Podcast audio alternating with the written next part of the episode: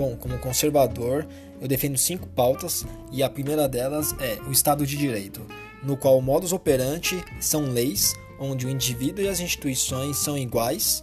Nela é firmado um acordo que é a Constituição, né, que apenas ela é, está acima de todos.